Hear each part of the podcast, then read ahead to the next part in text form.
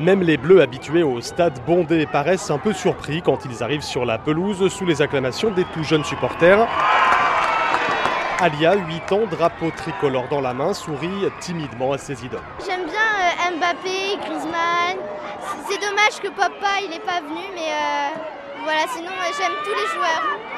Et je les encourage pour gagner l'étoile. Tous les chants traditionnels y passent.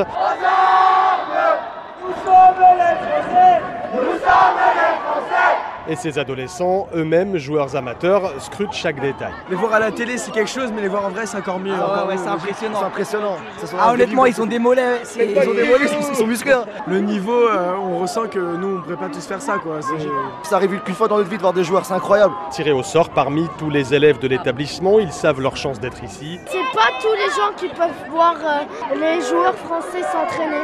Avec un petit bémol, pas de séance d'autographe ni de selfie, mais la plupart d'entre eux reverront les Bleus mardi. Quasiment tous ont leur billet pour les trois matchs de poule.